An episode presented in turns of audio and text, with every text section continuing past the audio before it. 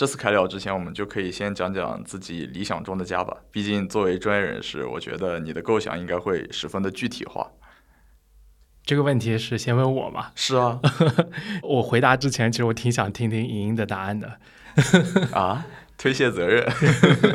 我理想中的家，反正就在别处吧。啊，对，永远在别处。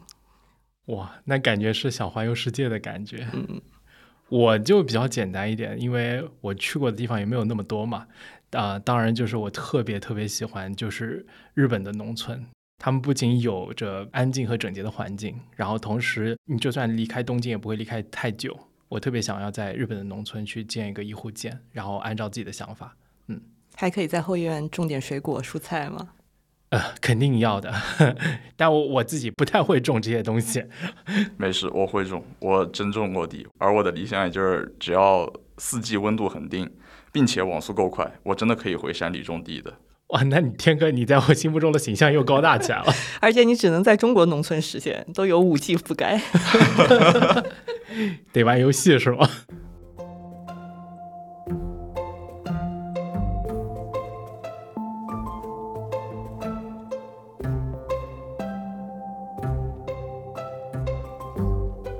欢迎来到 Slow Brand，和我们一起探讨如何慢慢做品牌。我们通过讲述不同的品牌故事，探寻他们如何建立与人、事物和世界的长久连接。大家好，我是天。大家好，我是莹莹，我们的嘉宾。大家好，我是 Chat。Yes，然后上一期也是我们三个人在聊嘛，可能就更加聚焦在宜家和 MUJI 上。这一期我们也想进一步探讨一下国内的家居市场可能是个什么样的环境。毕竟在我的印象中，就从童年开始，到处都开着那种。家具城就是成龙的主场，在这里谁都打不过他。或者说，在我的刻板印象中，它像一个很纯粹的实体行业。你觉得现在线上线下的比重会有什么比较大的变化吗？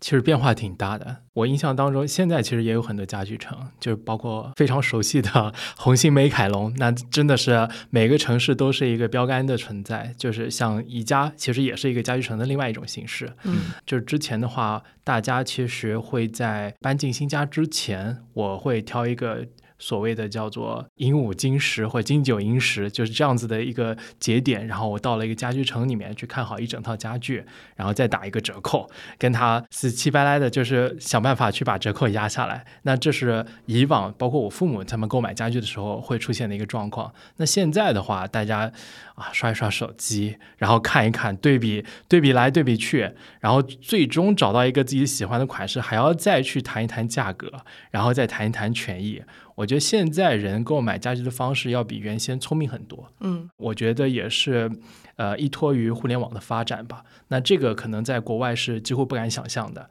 嗯，而且我自己想起来，就是之前买家具的一个体验，就是我先在网上看。然后后来也是因为我在网上发现了某一个专卖店，一个牌子，一个国内的牌子。后来我才发现它在线下是有实体店的。就是我的这个发现的过程，就是先在网上，然后再去线下。但是我也有发现，就是像双十一什么的，它其实也会像以前的那种传统家具的销售方式，就是你买了之后可以先存那儿。就是因为大家装修不一定就是已经完成了嘛，但是你可能会提前买家具。我后来才就是从朋友那儿知道，就是比如说你买了一个大家电，你付完。钱之后，那个品牌它是可以帮你存那儿的。等你家装修都好了之后，再约一个时间送过来。我觉得，因为线上已经人性化到这个程度了，所以就也没有必要再去线下去买了。感觉。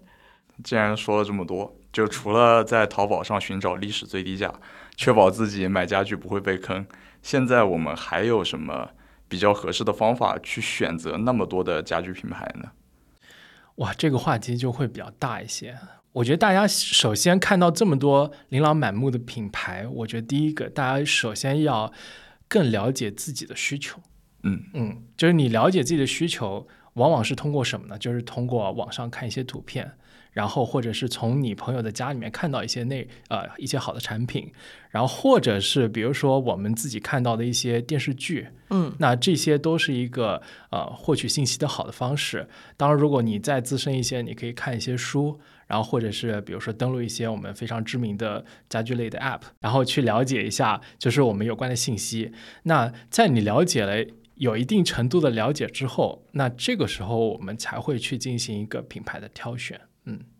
那开始品牌挑选之后呢，可能我的第一个建议就是，大家一定要优先看有实体店的品牌，虽然它会有一些精品的溢价，那我们还是可以保证你所见即所得。那这个是我们，比如说你去逛宜家的时候，或者是你再去看网上的产品，会有一个最大的区别是什么？你看到宜家的东西，我就知道放在家里面是什么样子。他们有一个非常好的展厅。那你回家之后，其实你如果买的线上的产品，很有可能出现什么？就是我到了家里面之后，发现，诶，这个柜子是这么大的吗？这个时候你不会觉得这个性价比来的 这么的直接，可能会想说，那我再配一个旁边的柜子，要配什么样的尺寸？或者有可能会出现说，我买了一个柜子，我本来想要在上面放一个咖啡机，然后结果发现。根本放不下我们的咖啡机，就是 整个图片会把它拍得非常的大，让你感觉是一个收纳能力巨强无比的柜子。这个时候就会有一些，就是你在线上和线下的一个非常大的差异。所以说这一方面，我是特别建议大家就优先看一些实体店的品牌。但是我的一个痛点啊，就是我是一个物理学特别差的人，我即使去店里面看到了那个实物，我也想象不出来它在我们家会什么样，就是导致。其实我们家现在沙发是过大的，我就是知道了尺寸，我放进去感觉还是不合适，因为它不仅仅是一个尺寸上的考虑，还有一个就是空间互相之间的一个比例、位置的一个考虑。对的，其实我之前有给过别人很多 有靠谱的建议，有不太靠谱的建议。那我觉得是这样子的，就是大家对于尺寸为什么这么不敏感，是因为你不可能每天去用尺子去丈量你所有的。就是身边的物体，嗯，那其实这个是非常难做到的。可能有一些呃产品设计师或者室内设计师会去做这件事情，但一般的用户真的非常难做到。那我们大部分时间是靠什么呢？是靠自己身体的丈量，这个是一个比较好的方式。比如说我们自己买买衣服不也会这样吗？然后就看一下说，哎，我手就是有一些这个有一点不靠谱的建议，大家可以测试为准。比如说小手臂的长度是鞋子的尺寸。然后裤子的腰围一定要能绕过脖子，当然这个是呃和家具没有太大的关系，但我觉得身体的丈量非常的重要。比如说我的臂展，啊、呃，就是以我的身高来讲的话是一米八，那么基本上我们在挑选合适的沙发的时候，我们先不用考虑它外围的尺寸，我们可以考虑它坐面的尺寸。那也就是说，最好是在你的臂展范围左右。嗯，啊，就是坐垫的宽度是跟自己的臂展差不多。对的。我们这么理解啊，就如果说从一些非常数据化的尺寸来讲的话，那我们坐的最舒服的情况下，就是一个人至少有八十公分，那两个人的话就是一百六十公分。哦，我猜莹莹的身高是在一百六十公分以上的，又透露了一个。对，不，但我还是要提醒大家，就是尤其在这种互联网上，不要说自己的身高，因为一旦你说 啊、呃、我一米八，别人就会说啊那他只有一米七五，就会用这样揣测的方式来算别人的身高。但不影响你买沙发。对，就是我我觉得用这种丈量的方式，起码保证一点，首先你要坐的舒服，嗯，然后再来是看它的宽度。那这个宽度的话。呃，我的想法是这样子的，就是如果说你在要布置家的前提下，你还是尽量的在家里面先去测量出来一个尺寸。那这个尺寸是什么感受呢？我觉得有一个逆向的方式，就除了正向去说我要了解所有沙发在家里面的尺寸，不如逆向说，哎，我希望这个沙发有多大，嗯，然后这个有多大呢？也不要去用尺子去比划，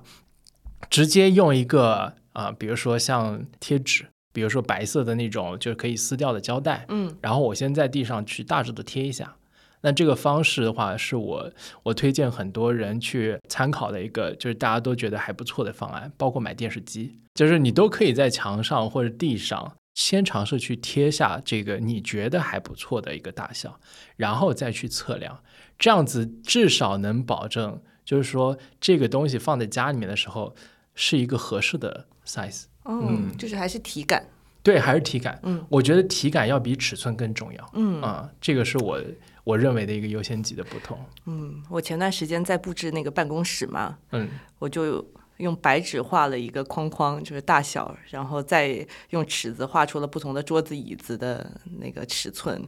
摆起来之后感觉还是不对，还是要实体在这边，就是把桌子椅子实体的挪一挪，才能够感觉到合适的比例。嗯对，的，这个我非常有经验啊，这个可以分享一下，因为我之前特地去到啊、就日本去会学到，就是关于这些所有搭配的细节。那它是有一些尺寸的依据的。那比方说我我们认为坐下来这张椅子坐下来，靠背离这个桌子的距离可能只有五十公分左右。但他真正再去布置这张椅子的时候，他会要求桌面和墙壁的距离至少是一米以上。那一是为了让椅子很方便的拉出，嗯第二个要保证椅子坐下来的时候，后面可以侧着通过一个人。它它是有一些尺寸依据的，但是有我刚刚提到的一个逆向思维，就是说，当你的体感是对的时候，那这个尺寸大概率是不会错的，嗯要比你去看尺寸就是要准确的多。嗯嗯不过针对商家，我倒是有一个想法，现在不是有什么 AR 试鞋，什么 AR 试衣服，那有没有可能？呃，不是，包括我这段时间在看房子嘛，因为想要租房，也有 AR 看房。嗯那到底会不会有一天有个 AR 家具放在家里，这样能让我们有更直观的体感的感受，到底它是什么样的？我觉得是一个商机。宜家没有吗？宜家应该有这样子的一个数字的功能吧？嗯，是这样子的，大家现在还是依托于电脑，就是在嗯电脑上面去展示三 D 的效果。那我们都知道三 D 的效果其实是有一定欺骗性的，就还是我刚刚说到的那个体感的问题。嗯嗯，就是你人在这个盒子里和你人在盒子外，嗯还是有很本质的区别。嗯对那国外其实已经有类似的服务，是什么呢？它在一个大的仓库里面，它通过投影一比一的 CAD 的图，就是放在这个整个地面上。然后呢，它现场又有很多道具，就是沙发，然后不同尺寸的沙发，就是很轻的。然后他们通过移动那个沙发、移动茶几，然后去布置起来，让你快速的去决定这个房子怎么去设计和制造。这个很棒，这就是我们设计的里面的建模。对的 对的，对的。我们能到现场，就是实际去体验一个一比一的，呃，就是还可以动态的嗯那家居布置的话，那个是真的非常好的一个体验。嗯，不过我们刚才讲到的很多都是这种线上科技的便利，然后促进了家居产业的升级嘛。你觉得就尤其对于中国市场、国内的家居市场来说，还有哪些可能是外来的也好，也有可能是潜在的需求也好，它促进了这个产业的变化？我觉得很重要的一点，大家也都知道的，肯定是互联网带来的一个最大的变化。我们都知道，其实，在更早之前有已经有一些呃初创原创的品牌出现了。这个大部分是在哪里呢？据我所知，他们都是在北京出来的。那个节点刚好是零八年的奥运会之后，嗯在北京聚聚集了很多外国人。那大家其实从最开始的没有任何家具可挑选的资源，到了在零八年到一二年这个期间，开始逐渐出现一些呃所谓讲的就是生活方式品牌。嗯那他们呃可能会买一些呃就是收回来的二手的家具，或者是一些原创的品牌的家具，像凡几就是在一零年前后建立的。那后面的话，比如说到了一五年，那也就是互联网的一个高发期，比如说像我们知道的很多品牌，其实知音也有一点，这知音是在一三年，然后一五年之后是一五年左右的话，还有造作，那这些都是呃赶上互联网的红利出现的。嗯，你刚刚讲说反几出来的那个时候是大家会收一些二手的家具，是二手的国外的家具，还是比如说一些国内的一些，比如说明朝的那些东西？我觉得是都有。那我知道一个背景故事，就是当年樊姐是帮某位导演去搭配了一个家里面的室内的就是布置，然后他就用到很多二手的家具，还有一些他自己的家具。嗯，你也知道，就是可能北京的圈子并没有那么大，然后就是当你替一个名人去做了一个搭配的时候，其实快速就会在这个圈子传播开来。嗯，我觉得他们也赶上了这个时间。嗯，这个其实跟我想象的还有一些不一样，因为我以为会是从南方开始，就不管是嗯浙江也好，广东也好，就会有很多那些家居的代工厂嘛。嗯，那我会以为，比如说第一批品牌起来，它会离它的供应链更近一些。我们普通人来看的话，确实会有这样的认知，但是不是说浙江或者南方就是他们这些供应链起来的晚，他们其实起来的非常早，但是他们基本上是接什么呢？就是海外的业务为主。啊，就包括今天你去看一些工厂，就是还是以海外业务为主，有很少很少一部分才会考虑国内的业务。为什么呢？因为国内的业务规模量非常小，嗯 特别是我们所知道的品牌，那就包括凡几，今天已经可能是国内比较小众的这个品牌当中的头部了。但是呢，它的规模依然比不上这些海外的订单。嗯嗯那或者可以这么理解吗？就是对于一个初创的品牌来说，呃，就是对于一个在我们这看来和供应链走得很近的品牌，实际上它的传播渠道比它的供应链对它来说可能更重要一些。嗯，这点怎么说呢？我觉得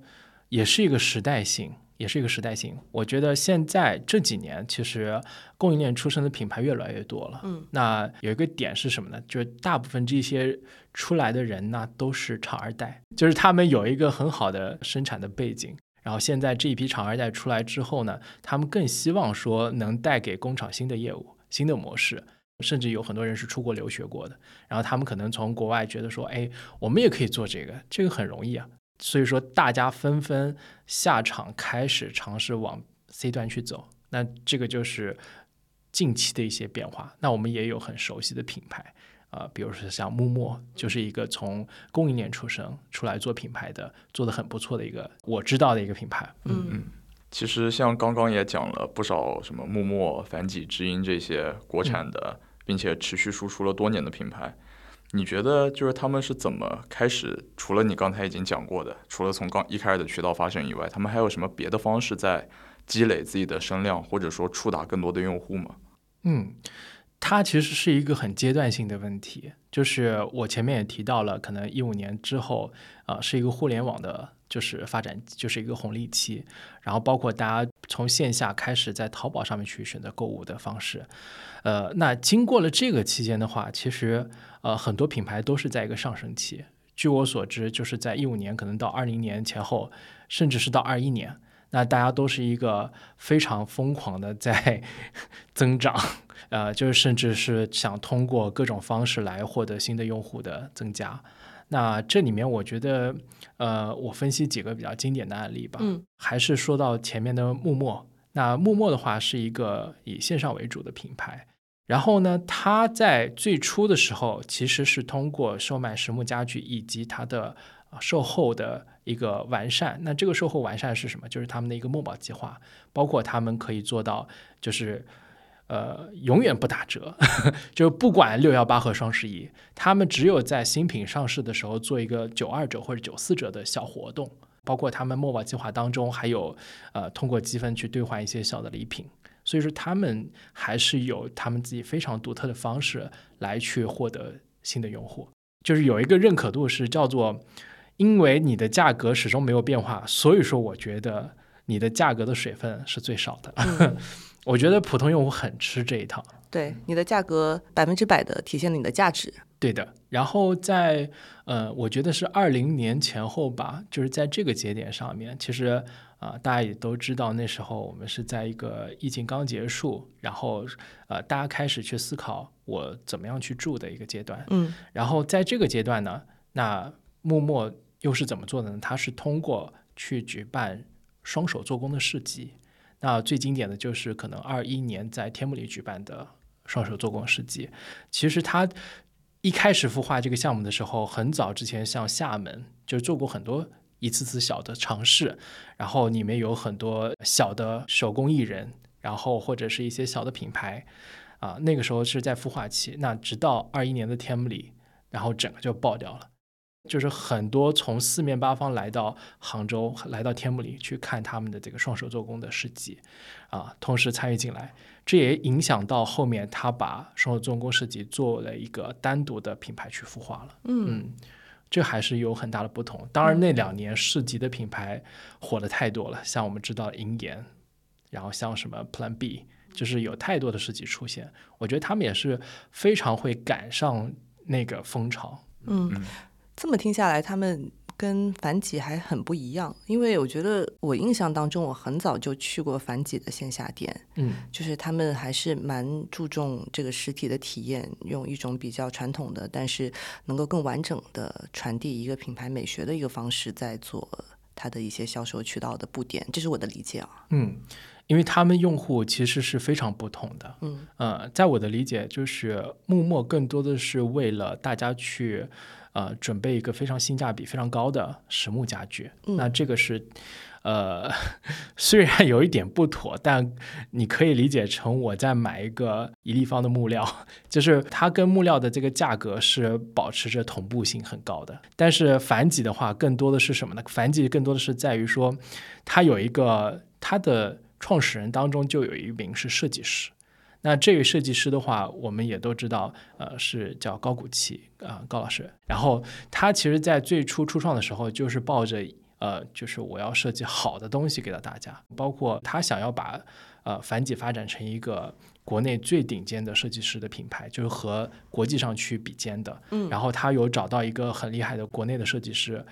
从聊了将近十个小时以上，就是从那天那个人在办展，然后他们从下午开始去聊啊、设计的未来能不能去就是繁几适不适合呃去邀请一些设计师参与合作啊、因为他作为创始人之一，其实他的风格非常的明确，嗯那很多呃很多设计师其实在合作的过程当中是会受到一些限制的，嗯。但是呢，他并不是一个说我不接受其他的风格，他还是想要去尝试找人合作，他是一个非常谦虚的态度，所以说他能和那位就是我也很喜欢的设计师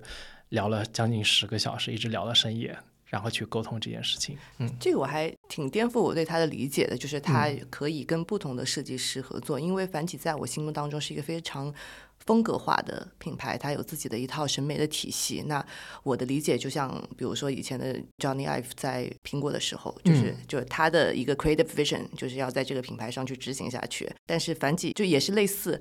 但是造作，比如说，他以前嗯是一个跟不同的设计师合作，然后设计出不同的产品，变成了一个设计师合作的一个大杂烩的平台，嗯，对吧？就是他的这个路线是很不一样的。对，其实这个也涉及到我们一开始怎么去认知这些品牌。那呃，就是繁几就是典型的是一个设计师发就是起家的一个品牌。那它的优势也在于说，我们最开始认知它，就是因为它的风格足够的明确。但是一个品牌发展到一定阶段的时候，它都会在思考说，我怎么再往下一步走。这个问题来得非常快，应该就是在二零二零年的时候。对，因为他们呃，据我知道，就是繁几当时是准备参加米兰展的，他们准备了一系列的作品。啊，就是呃，包括一些非常现代主义的，就是家具，这个要和之前的完全不一样。哇，就是什么冰山沙发，据我所知，就是几何造型非常啊、非常的酷，然后想要去尝试往世界上再走一步。那大家都知道，因为疫情，他们前期的筹备全部都泡汤了。他的这个举动是为了去吸引更广泛的人群，所以他希望在审美上面、在风格上面有更加多元的尝试。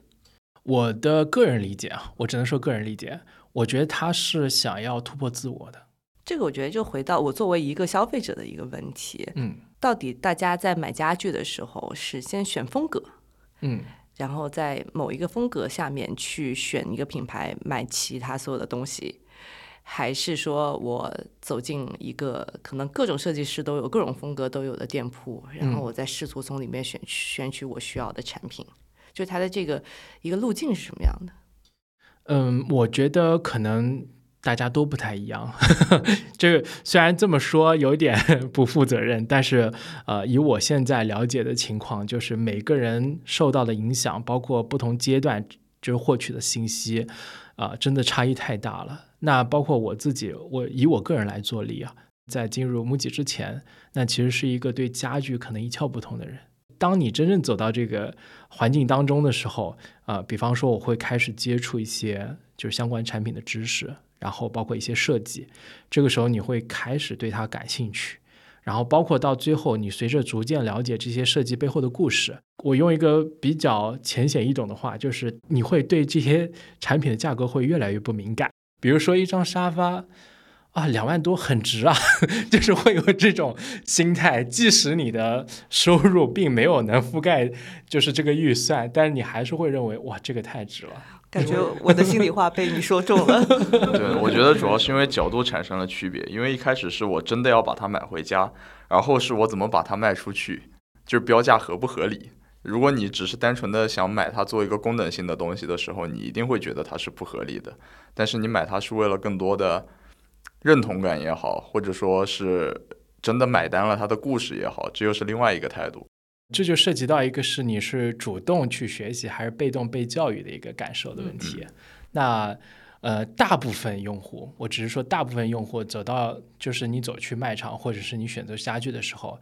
很多时候是被动在接受信息。那这种被动接受信息的时候，就会有所谓的叫信息差。那这个信息差的来源来来自于很多，比如说我们谁可能都没办法一开始就知道哦，国外有这些品牌，然后谁也不知道说原来可以把蜂窝板做的家具做到比实木家具还贵。嗯，就是这个是大家都很难想象的事情。就这个在被动被教育的过程当中，随着这个信息差的深入，所以说你会再想到说，哦，我我这个功能和这个价格差也差的太大了。就是这个感受你是很难磨灭掉的。我身边的朋友当中，真的能 接受这些产品的价格，甚至是不在乎这些产品的价格的人，大部分都是主动去了解这些信息的。他们有自己的渠道，有自己的方式，有自己的呃机会。比如说，你走到，就是你可能在出国的过程当中，不小心走进一家呃很好看，就是生活方式的店铺里面，你会被当下的场景所打动到，然后你开始去了解这个产品背后的故事，或者是会去关注这个品牌。那我就有这样子经历，我觉得因因为此，所以说。就是我在挑选家具的时候，呃，就有了自己自己的见解。我觉得这个自己的见解非常重要。很多时候，大部分人群还是会受到别人的影响多一些。比如说最近流行什么，或者是啊，你的朋友告诉你剪刀石石头布的家具 更好更贵，就是这个有一个很大的区别。我觉得可能我们作为一个消费者，看起来好像有着主动权，但实际上这个主动权并不太多，这是我的一个感受。但是这种有主动权的消费者，我觉得才是大家所最喜欢的。当然了，品牌当然喜欢，品牌花尽心思，然后或者是用大把大把的时间去教育用户，不就是想要获得这样子的，就是高净值的客户吗？嗯。我觉得你讲到这个，就让我想到卡巴纳在做的事情。嗯，我觉得他们就是在非常主动的在去传播一些这样的一些信息。我觉得不能说教育，我觉得是因为他作为一个选品店，他的嗯一个角色就是要把这些品牌介绍给消费者嘛，对吧？那在介绍这些品牌的过程当中，它其实会给大家带来很多跟设计相关的，跟这些。产品不管是在功能上，在美学上面，它更先进的点在哪里？嗯，然后在做这个传输的过程当中，我可能刚开始在被动接受，但我被动接受了一段时间，我就觉得，哎，这东西挺有意思的，我就可能就变成了主动去研究它。我觉得这个是一个选品店，我觉得不管是在家居品类还是在服装品类也好，就是买手。扮演的角色，我觉得可能一开始他是通过他的策划把这些信息传达给大家，但一旦你可能进入到他的这个叙事之后，你会主动的再去去做更多的搜索。嗯嗯，就是大家可以这么想，就是卡巴纳才出现了这么几年，就是大家要知道像。啊，在安福路上的卡萨卡萨已经开了很多很多年了，就是这个就是有着巨大的信息差啊。当然，我们我自己还是非常感谢，就是非常希望能看到像卡巴纳这样的品牌出现。在我的理解，它就很像特斯拉把就是一个四 S 店开进了市中心的商场的感受一样，就是它让你最直接的接触到了这些产品。嗯，那我觉得这个还是体验非常不同的。你原先要通过走到一个家具城，再去对。对比一些啊，这是什么意式简奢？然后其实品牌非常的混乱。我觉得卡巴纳带给大家的就是这样一个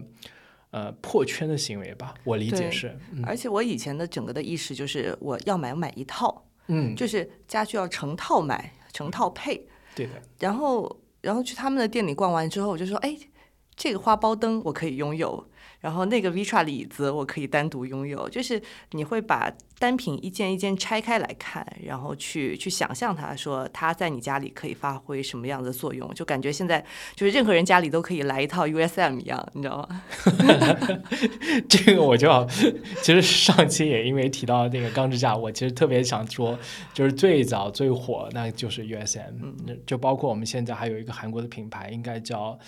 Monster。呃，texture 就是大概是这么一个名字啊，就是它，就是我觉得这一类产品就是生命力这么久，嗯就是因为它的设计非常非常的经典，包括它在就是解决它的做工和它的组装的问题的时候，其实动用了很多心血，设计师和工匠的心血，才解决了这个呃接口的问题，它才能保证用这么简单的结构就能保证它的质，就是它的一个平衡和它的一个长久的使用。所以说，我们今天看到的像卡巴纳也好，就是呃这些买手店，他们能代理的品牌，能让我们看到这些品牌背后的故事，我觉得真的是非常难能可贵的。因为我们还是可能停留在一个对于产品的理解，还是在于说，哦，你是用呃橡木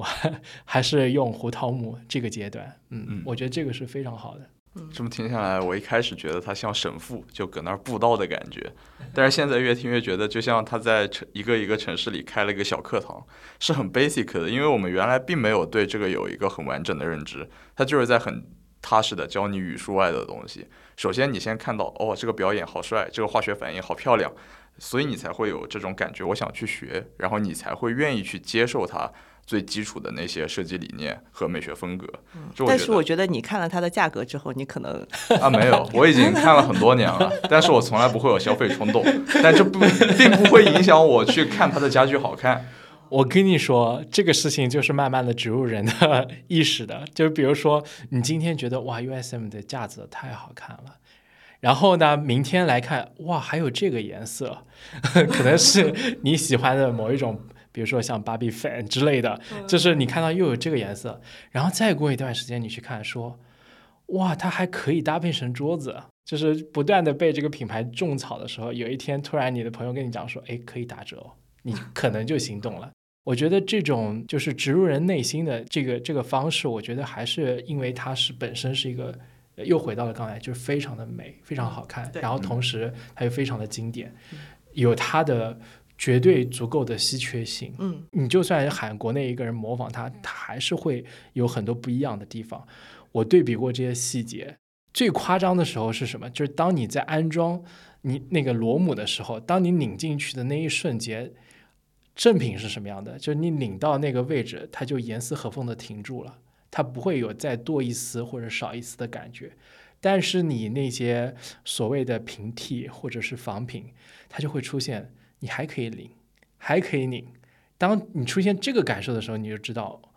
啊，这个体验其实是仿品无法带来的。嗯。然后你刚刚讲的就是这种尚且叫它教育的过程啊，嗯那其实就是，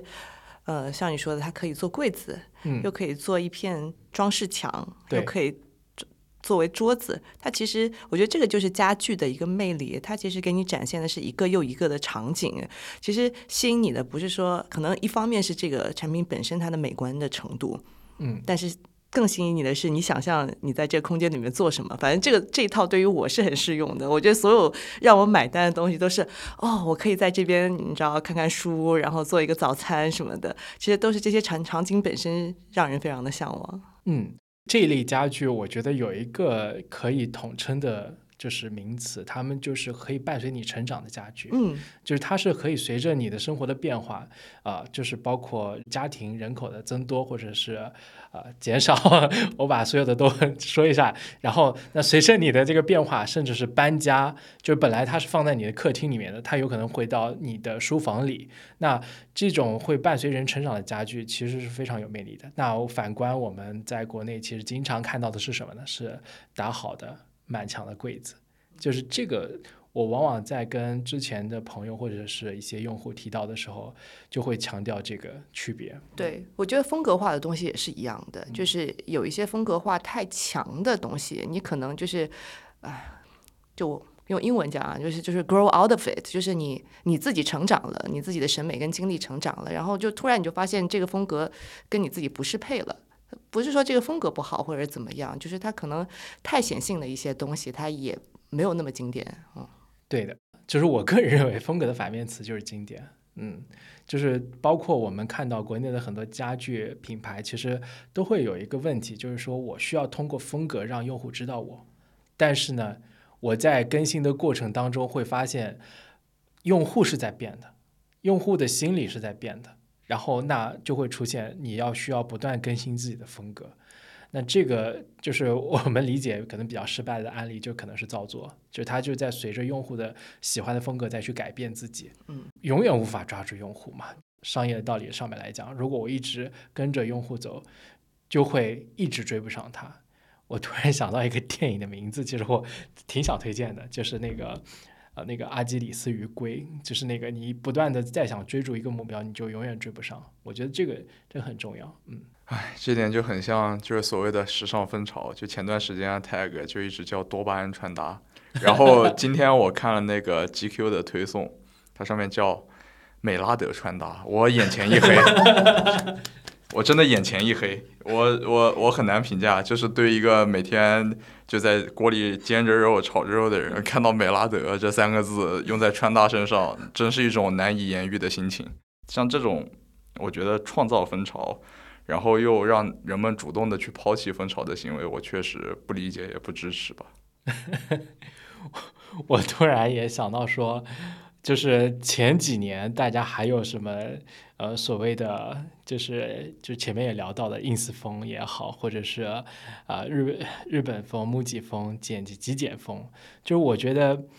就像刚刚天哥讲的一样，就是这些风格真的在破坏整个设计圈。我我觉得，对我觉得这个背后是因为，嗯，中国的数字平台比较发达，任何东西都必须要可标签化、可算法化，就是你要有这些抓手，你才能够算出来大家更想要看什么样的内容。对我其实特别想分享一下，就是这些线上的品牌，为了在每一个消费节点上面去获得更多的流量，他们就需要不断的推陈出新，然后甚至是还要按照。啊，淘系就是他们给到的一些好听一点叫设计趋势，然后去设计一些啊非常新鲜的产品，比如说像呃就是叫做飘窗茶几，你会看到这种很新鲜的词儿，就是这个这个东西呃好像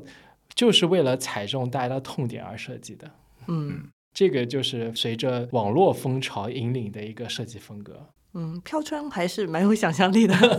挺动心的。但是我只能说，作为一个曾经租的房子有飘窗的人，你看到了那个东西，你会眼前一黑，因为飘窗根本就不适合坐在上面或者一直待在上面，人会很不舒服。就是飘窗本身诞生的，就是因为一个房地产销售的一个陷阱，就是我我让你套陷阱，对陷阱套陷阱，就是我我我让你感觉你买的这个房子虽然去掉了这么多的公摊，但我还送了你的面积。这个形容不是太恰当，但真的就是有一种打一巴掌，啪，然后再送你一个糖果，哦，送你一点面积。然后呢，我们还要为这些呃，就是。看似是一个馈赠，但是我又要去解决它的使用问题的时候，你会发现其实非常的头疼。就是你可以看到各种为了解决飘窗的设计方案层出不穷。我有看到那种甚至打一个错位的，就是要解决你的，就是当你有二胎的时候，你怎么样通过飘窗作为一个楼梯上到那个二层的床，就是都有这样子的方案。哇哦，非常的新鲜。就是我觉得。就是因为一个错误的决定，又诞生了第二个 错误的，对，错上加错。如果你为了利用这个飘窗还生了二胎，那我就无法评价了。我觉得刚刚你讲的这件事情，就有点错，把卖点跟噱头当成痛点。嗯，对的，这是一个非常激情的状态，因为呃，我没办法再跟你去说，啊，你有一个非常舒服的椅子。你有一个非常啊大的餐桌，或者是一个足够坚固的餐桌。如果大家都是这样子的时候，这个就已经不是卖点了。那大家就要在这个基础上去创造一些大家从来没听过的卖点。那我记得最经典的就是某淘宝 就是排名前三啊，就是原创所谓原创家具品牌，那他卖的一个床，他卖床的这个卖点是什么呢？它有十只脚。So，为什么？就是我我们一般的床最多是什么？最多是五只脚，就是四个脚加上中间有一个辅助的支撑脚，嗯这是一个最多的状态。然后呢，它不仅是有十只脚，它还有什么？它把这个整个脚往里面收了一点。第一个，它切中的卖卖点是什么？就是我不要去踢到床脚，这个可能是大家平常在生活当中可能会遇到的问题。但是不踢到床脚，大家有没有想过，我为了不踢到床脚，然后呢，我有可能出现什么？我有可能出现这个脚在了一个非常奇怪的位置，对，然后而且而且其实也是有风险的。当你的这个重心往前移的时候，你在整个床板的后面的，就是你坐着的时候，其实是有一定安全，有一点安全风险的。哦，就是我们为什么要把脚放在床的四周，就其实本身就是一个安全的考虑。然后再来就是十只脚，就是因为大家在反馈床的使用当中的时候，会觉得床总会有一种咯吱咯吱响的一个声音出现。那出现这些声音的原因是什么呢？是因为大家现在的很多啊、模块型的家具在组装的时候，你会发现其实有很多垫片的设计。如果你真的有按照说明书去装一些垫片，包括这些组装确实它在生产的过程当中没有产生非常大的瑕疵，其实是不会产生这些声音的。但是啊，就是淘系品牌的话，就会抓住这个痛点，就只要你十分之一的用户出现过这样的情况，我就可以把它作为一个卖点，我就用十只脚去说服你。我就是后背插了十十支箭的感觉。我会觉得趴在一个大蜈蚣上睡觉。但是如果换成我自己，我这种用做减法的人，他们根本难不倒我。像我之前的解决办法是什么？我不用床了，我就把床垫就买个很厚的床垫扔在地上，我就直接睡床垫上。那你有听过销售跟你说啊，床垫放在地上的时候，可能湿气会很重哦，啊，我听过啊，那我定期换不就好了？定期换。那 你要知道，湿气重之后可能会就是滋生螨虫，然后会影响到你的生活质量。啊，没事，经常换，然后多除菌，又能怎么样的？根本难不倒我。那你真的不容易走到消费陷阱当中。他是一个非常不会掉入消费陷阱的人。那我方便问一下，天哥在选床垫的时候会怎么选吗？一定要厚，躺上去要足够舒服，就这两点，没有别的，没有其他的任何功能、任何什么它的设计都不考虑吗？不考虑啊，要大一点，嗯、大一点，嗯 就是你横着躺也可以躺上去。对，哇塞，真的真的就是你你你会有对品牌有要求吗？没有。也没有。对，在这方面确实没有。床垫这个上面，我还没有谈到有什么精神洁癖。我觉得是这样子的，就是我还是不鼓励啊，你不去做任何的调研，不去做任何的横向对比，就去购买一个家具。其实床垫反而是整个家具挑选里面最需要动脑的。我讲的是固定的东西啊，就可能除了一些电子设备，这些电器我们不管，固定的家具里面反而是床垫是最需要思考的。因为其他呢，其他的产品基本上是什么？就是一些啊，你只要是实木，只要你的质量还不错，那床垫真的五花八门。床垫五花八门到什么程度？就是当你觉得你的背部经常会感觉到不适，那可能就会需要，我们理解的是有时候叫做软的床垫或者硬的床垫，但其实整个床垫当中的门道是它要具备足够的回弹力，嗯啊、而不是软。所以说，它就涉及到一定是多个袋装弹簧去组成的床垫，然后包括弹簧的呃，就是它的直径和弹簧的数量和弹簧的排列，以及是否在腰部去做了粗细的变化啊。听完你这段，我好想接一个床垫的广告啊！我倒是有一个非常极端的个人经历，嗯就是呃，在我漫长的咨询生涯当中，总会碰到一个做床垫的客户嘛，然后那个客户邀请我们去，呃，应该是南方，去他们工厂去见见他们老板，然后给我们安排了住他们集团旗下的酒店，然后那个酒店里面所有的房间都是他们的产品，所以我真的就是因为去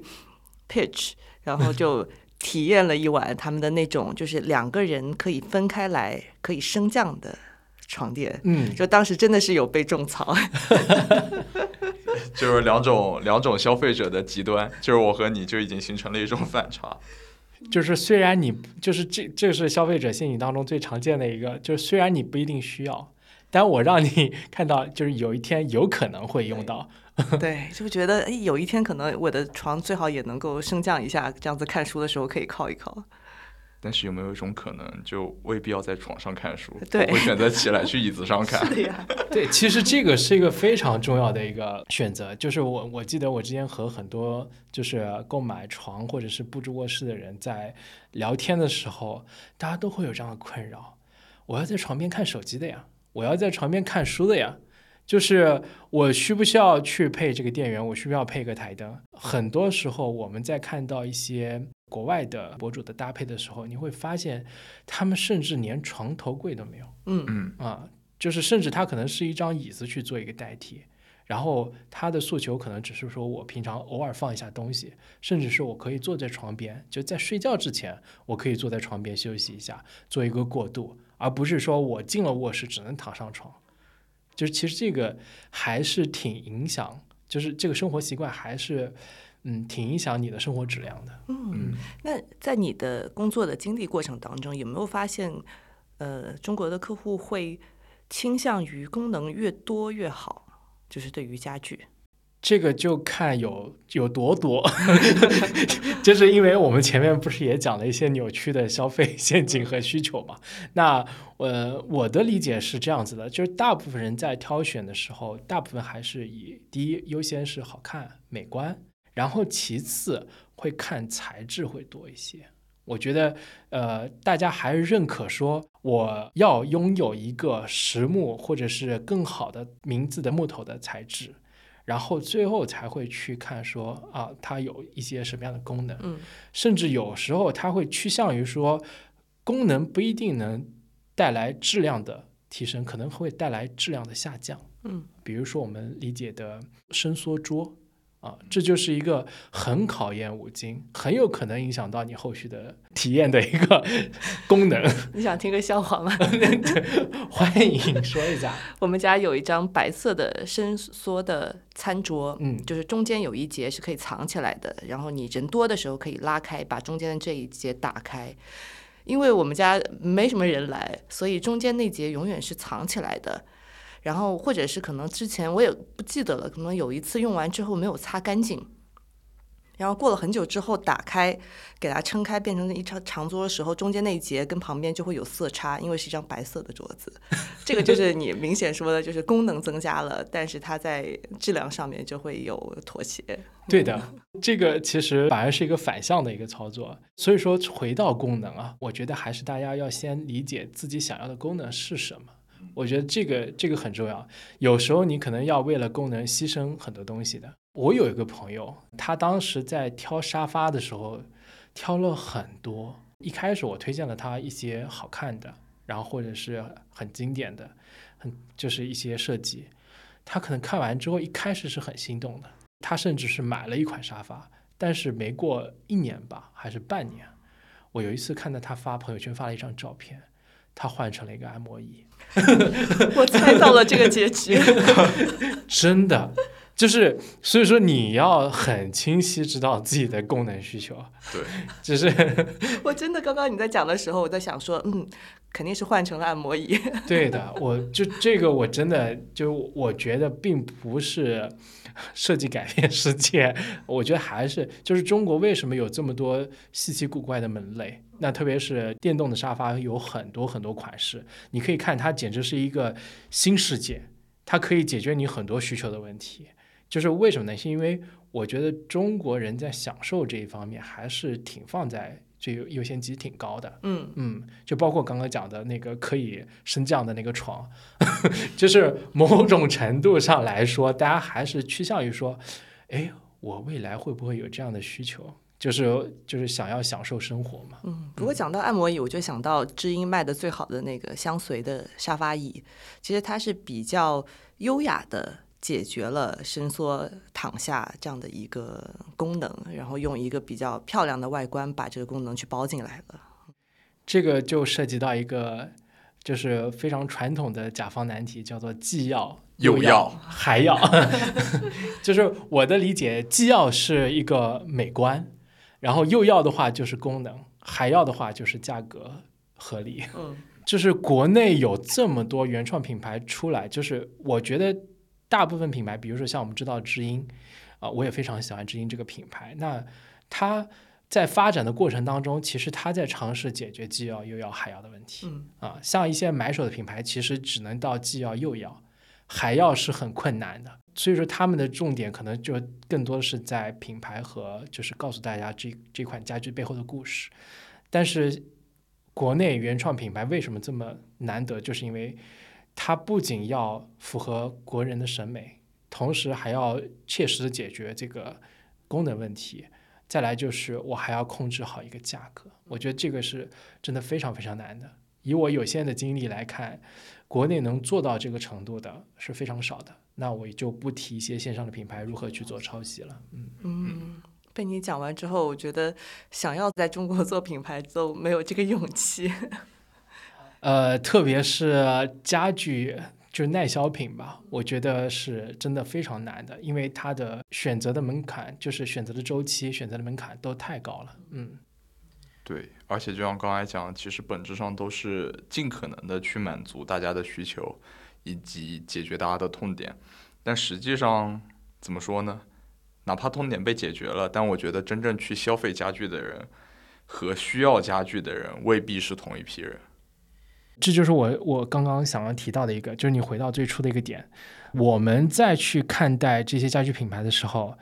其实是一个非常被动的选择。这个被动选择就在于，就是我们我不知道大家有没有发现，就是真的都是你开始要装修的时候，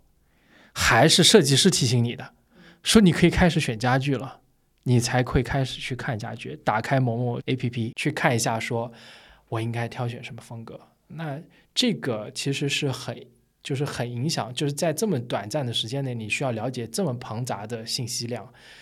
那你真的非常难去挑选到你喜欢的，或者是你需要的。而且另一部分很大程度上都是房东在替我们挑家具，尤其是没有自己买房的人，就仅限于我吧，可能 就是其实是房东挑完让我们再用，我们觉得不合适，然后还要自己再另外花成本去解决生活中的一些困境。与此同时，我们也未必会真的久居于此，所以在海要这个上面就会抠得特别紧，就既要又要就很难实现了。是的，就是我们在讲的时候，其实刚才就包括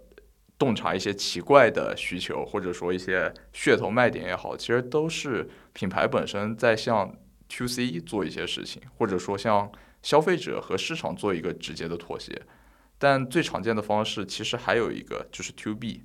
你会觉得 to B 和 to C 对家居这个行业来说，哪个是更为健康的呢？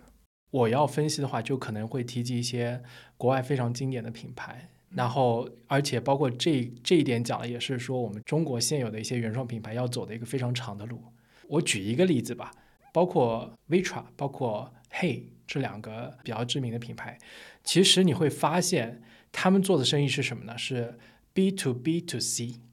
也就是说，我是找到我的代理商去售卖我的家具，但是呢，我从来没有放弃掉我 C 端的用户。我并不是为了代理商去做代加工，或者说我去解决这些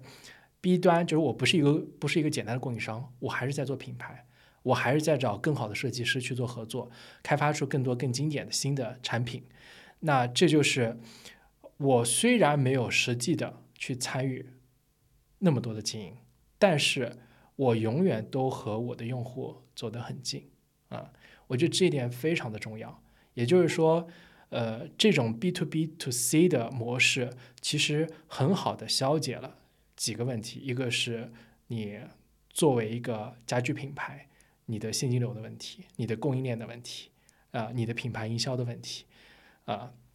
包括你怎么样去形成一个良性的循环。它消解了这个压力，它把这个压力分散到了你很擅长销售，你很擅长维系顾客，那你就去做销售端。那我很擅长供应链，我很擅长品牌开发，就是产品开发啊、我很擅长品牌的营造，那我就去做这一端的事情。大家很好的分工才会带来很好的就是利益的分配，才会带来很良性的循环，我才会有盈余和时间去开发更好的产品。那这个就是一个正向循环。那反观国内呢，大家真的要么是你能在供应端发力，比如说像前端提到的木墨，它已经很吃力的在做品牌了，那就会导致它的线下门店其实是相对来说是比较薄弱的一环。嗯啊，但是呢，比如说像反几，反几的话就是在于我自己开发产品，同时又注重设计，又注重品牌。但这个时候会出现一个什么？它的供应端非常的吃力。那它为什么会销售这么高的价格？其实是它的供应供应端不仅分散，且需要对这些产品有足够高的把控力。嗯啊，就是你在这方面的呃运转的成本就会非常非常的高昂。这个就是我们看到国外的品牌值得学习的地方。他们通过这种分工方式，才发展了这么多年。就包括我们知道，像 Vitra 的话，他自己啊，现在甚至有自己的博物馆。就是我觉得这个是我很期待国内能有品牌做到像我们知道的这些品牌一样。嗯嗯，我觉得前几年讲了很多 D to C 嘛，嗯，就是我觉得 D to C 自然有它的一些优势，不管是你的就是利润有更好的把控，但其实到最后，因为你要花很多钱去操作这些流量，对吧？要去获客，其实到最后可能你算一算账，跟你先做 To B 也没有太大的区别，反而 To B 它能够给你带来更好的一个现金流。呃，其实因为在服装里面有很多这样的例子，比如说现在在国内卖的很好的，也是北欧的品牌 Acne Studios，其实嗯大家都在消费者端，大大家都很爱这个品牌，但其实它很多的生意其实是通过它的批发的渠道去去做的，对吧？那可以去帮他去卖到很多他自己可能没有办法去运作的市场。那靠经销商的这个力量，所以我觉得这个东西不仅仅在家具这个行业，在其他行业，我觉得也是一个值得探讨的一个话题。我觉得它不是一个万能的解药，但是好像就大家对于就是直接面向消费者这件事情本身有一个盲目的一个 追求吧。对，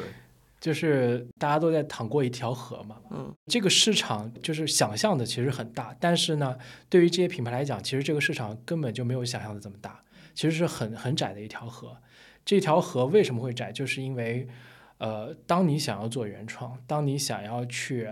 引领顾客，你必然要面对的风险就是有很多的人会抄袭你，很多的人会想办法用其他的方式切掉你的蛋糕。那当你遇到这些时候，只能想办法自己一个人把所有的事情都做完，去尽可能节省的开支。但当你做完了一切的时候，你会发现也会错过很多。我觉得这个是真的非常难的一件事情。嗯。既要又要还要，要。所以说，在 我们今天看到的，其实，在一五年前后的时候，其实那一段时间有很多很多的家具品牌出来，我们能看到很多，包括木质工坊，我可以讲一长串的品牌。但是你今天再去看的话，嗯，大家都在想办法换一种方式在生存啊，就包括比较中古家具一点的，开始在卖茶。我很喜欢一个品牌，就早先呃，我们的日本老师过来的时候，会特地去啊、拜访这个品牌，叫朴素，嗯，他们现在就在卖茶。然后反几的话，其实因为呃高古奇高老师就是离开，然后你可以看到现在他们为了商业化，因为他们开了太多的门店，嗯其实这个资产太重了。嗯那他们现在就是不仅要开咖啡店，然后同时还在卖涂料，然后同时还要 再结合各种有可能去产生经济效益的合作，嗯，然后木墨的话就是可能在做陶瓷相关的，就是一些业务的拓展。其实我觉得大家都非常非常的不容易。我不知道大家有没有这样经历，可能看莹莹也比较忙，对吧？就是大家会有啊、不同的斜杠，就是想办法通过其他的方式让自己生活的更好。我觉得现在的品牌大部分也都是这样，嗯，其实挺挺艰难的。别人骂他不专注，但他只是想活下去。对的，我觉得这个真的非常戳心了。对，对，这个也是我们每次聊一些国外的品牌，特别是日本的品牌，就是他们可以达到一种我们很羡慕的状态，就是专注做好一件非常基本的事情，就是一张好用、舒服的椅子。它其实就在打磨一件非常经典的产品，然后去满足一些最经典的，然后最基本的需求。就是如果一个品牌它可以一直做下去，就是这是一个非常幸福的事情。就跟你说的，就是像我现在职业生涯也碰到一个这样的一个问题，就是我怎么样能够找到一件我自己喜欢做但又很擅长，然后又一直做下去，但不用每天想这么多乱七八糟的事情，对吧？就是做品牌也是这样的一个状态，怎么样去找到那条主线，然后一直走下去。在这方面我已经选择放弃了，所以我决定回家种地。其实前面在聊我入职 MUJI 的时候，其实我没有说我当时的一个心态。其实我一直心态就是我在种地，嗯，对这种心态。当然，回到我们现在品牌，我不能说现在这些品牌在种地，但我觉得深耕整个市场是非常困难的一件事情。如果说你放弃了，真的品牌可能在一夜之间就消失了。就是没有人会记得你，可能也就是在一些推送或者是公众号里面去翻看你的历史，呃，但是真正生存下来的，就是我们看到的国外的品牌，他们肯定也面临过像我们同样的问题，就是或者是可能比我们严峻，不太可能说他们生存下来是那么的轻松，只是时代不同，面临的问题不同。但我相信，就是大家如果坚持下去，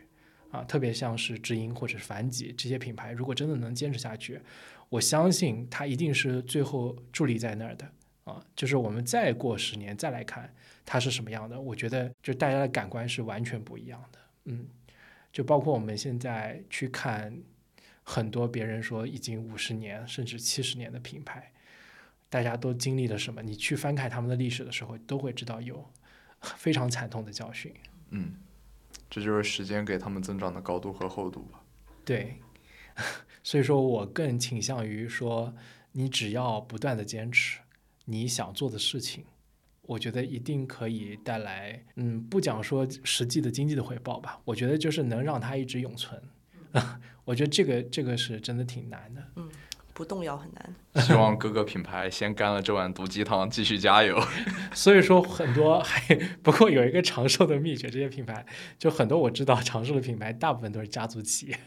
哦，就是所以说未来想要在我觉得中国这个市市场上能活下来的，第一，它可能具备啊，就是就可能是在。一个供应链非常丰富的资源非常丰富的地区，同时它也是一个有一个家族。我觉得就是你后面肯定是看结果嘛，就是当你未来十年二十年再看到这个品牌的时候啊，你再去回看它历史，我们看一下是不是会是这样。我觉得我挺期待的，嗯。感觉可能是因为今天就录制的时间是大家下班之后，越聊越沉重，越聊越伤心。我们讲点。就是怎么说呢？把怨气发泄出来，讲一讲想吐槽的。就除了十只脚的床，嗯，在你的家居历史中，你还有什么特别不理解？就看到很想说两句的奇怪设计。这个事情又不得不聊到房子啊。我觉得，呃，其实我们大部分人，这又涉及到被动的问题嘛。就我们从出生开始，然后包括。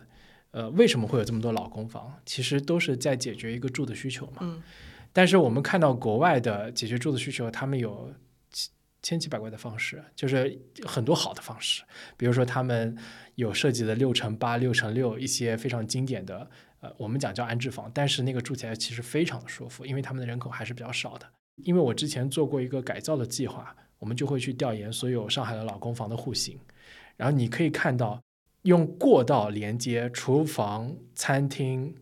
两个卧室，没有客厅的这种房间，L 型的户型，就是几乎就是只告诉你，你就要住在卧室里面，只有卧室这个活动空间，卧室尽可能比以往的，就是我们现在了解的卧室再大一些啊，就是用这个方式来去解决你的生存问题，就是可能不止带一家人哦，可能那一户里面可能带两家人都有可能。但是它就是为了解决这个，尽可能减少其他不必要的公共空间，只留一条走廊。啊，小红书还会经常给我推如何解决 H 型的套型，我就想说谁会设计出这样的套型？哇，就是呃，从万科那个年代开始有了商品房开始，那包括我们也知道很多政策性的问题，就是你几乎很难用舒适来形容这些户型。你要解决的只能是通过市面上去挑选各种稀奇古怪，就是小号的家具，去解决你就是多人使用的一个场景。所以说，刚刚聊到，如果要吐槽的话，我可能真的要从户型开始吐槽起。这也是为什么我说我未来 老了之后要去做一造一个自己可以控制的一户建，就是因为我觉得空间是我第一考虑的事情，然后才是家具。嗯，我没有考虑过空间的事，是因为我所有地的那个地方，它倒管控的没有那么严。我想咋建我咋建。你刚刚透露一个非常关键的信息，你有一块地是吧？那不然没有地怎么种地呢？我们办一次相亲栏目吧。对，那我觉得赶紧搞一个线下聚会。不过我倒在想你刚刚那个问题，就是最匪夷所思的家具。嗯，因为我之前制做过一个办公椅的项目，就是设计一个新的办公椅的品牌跟产品的项目，然后当时就做调研嘛。嗯，就必须要调研，就是办公椅里面一个特殊的品类，就是电竞椅。电竞椅怎么你了？就是我非常不理解，就是电竞椅，我理解你要非常长时间的坐在上面，它要舒适。比如说它的扶手上最好可以有一些可以放喝的、吃的、零食的地方，对吧？其实这些需求我都理解，但我唯一不理解的是，为什么它要做成一个赛车座椅的形状？因为你玩的游戏又不是赛车，为什么要做成？赛车座椅的形状，这是这个点，我还真的可以解释给你听。就虽然我自己没有购置电竞椅，但我确实是它的受众之一。因为你在某些方面，我觉得你需要理解一下，就是男人他需要有一些时候莫名其妙的中二，而电竞椅给了他一个合理的理由。我可以在家里摆一个如此突兀且像赛车的东西，但是我并不需要开赛车，我还能合理的向大家解释，因为它看起来很酷。嗯，这简直就是天哥的王座。那倒不会，那我完全没有买，因为我一直没有办法理解，直到后来 Herman Miller，嗯，就做了一个非常高端的电竞椅，我说啊，这样注重设计的品牌都妥协了，那可能有它的道理所在吧？对啊，就我不能很直接的说这是一个功能性的用途，因为它完全不是，它只是一种审美或者说一种风格吧，我觉得这样解释会很合理。我觉得是满足一个。男孩的梦想 是，因为它皮革的那个材料非常的不透气，你知道吗？这也是我没有买它的原因。我只能说，希望大家会去想这件事，就用什么样的家居来陪伴自己，然后以及打造自己的生活，而并非是为了功能化的生活而继续活着吧。我只能说，这一期的最后，我只能想到这些东西作为感叹。其实我倒是要给。大家一些建议，就是可能第一，我真的建议大家平时就开始关注自己的生活。那不管是你喜欢，就它可以是很细小的，比如说你很喜欢待在什么样的咖啡店里面，你很喜欢待在图书馆，你待在什么样的图书馆里面，什么样的书店里面，多拍几张照片，因为当你真的需要的时候，你就可以拿出来告诉设计师，我喜欢在这样的环境当中，大家就会知道你想要的是什么。就你越习惯，越长久待在那里。越证明这个地方适合你啊，然后还有就是，还是前面那个话题，就是真的不要在马上就要选择家具，就是已经开始装修了，然后开始选择家具，因为这个会大大缩短你的决策时间，然后造成你可能去选错，或者是并不是那么理想的家具。有几个方式，就是要么就是你提前去看书，要么还有一个就像莹莹之前讲的，你完全可以随着你生活的变化一件件购入。不一定要一一开始整套购入，我自己就是这样的，一开始可能没有消费能力，那后面的话，我慢慢一件一件去购买我喜欢的家具，现在我家里面就在摆着，嗯，就是那个沙发，就是我自己很喜欢那个叫 Dimanche 的一个沙发，法语好像叫星期五，然后这么一个沙发，我真的非常喜欢，你坐在上面，躺在上面，包括每次使用它的时候，你会，我觉得用一个形容词，真正喜欢的时候，你会不在意它的存在感。你会融入进去。当你坐在一个你不喜欢的椅子或者沙发上，你会不停的调整姿势，或者你会非常在意它的存在感。这个就是不是适合你的东西。我觉得这也是一个很好的、很小的技巧。嗯，受教了。来吧，英姐，来一点小小的感叹。没有，我觉得其实这两期做的。挺让人有反思的，就像你说的，可能我们聊的是一个床垫、一把椅子的选择，但其实我们考虑的是一个空间考虑的是你的家的布局，然后甚至是你这个家是安在什么样的一条街道上面，周围有什么样的餐厅。所以我觉得这个话题到最后还是回到就是生活里面来，所以我就觉得特别享受这两次的谈话，因为就是有很多画面，有很多想象嘛。我觉得，嗯，就是每天的工作很累，但是就是有动力的都是让你有憧憬的东西。我觉得家具是一个让人有憧憬的一个东西。那也希望大家能过上自己憧憬的生活吧。虽然我明知道这句话是一个谎话。买家具就是在准备一个你十年后的礼物。哇，这个好棒啊！谢谢谢谢。希望能活到十年之后。你这个太悲观了。反正非常感谢莹莹和天哥给我这个机会录这个播客。嗯，哥，谢谢你你解决了我们的选题难题。对对，希望之后还会有合适的话题，我们可以再继续这样的交流。没问题，反正我挺喜欢聊天的。对，然后大家如果有一些什么样的问题，也可以留在我们的评论里面。之前开了一个城市的专题，说不定这个就会变成我们一个新的一个专题，跟家相关的。对，我在上一期的评论当中看到聊文具啊，我也很心动。聊文具也可以啊。对，我的文具很少，就从小到大就应该只有三个品牌吧。如果要聊的话，到时候再讲。对，好的好的，行，那就谢谢大家的收听，然后非常感谢 Chat。谢谢谢谢，给各位磕一个。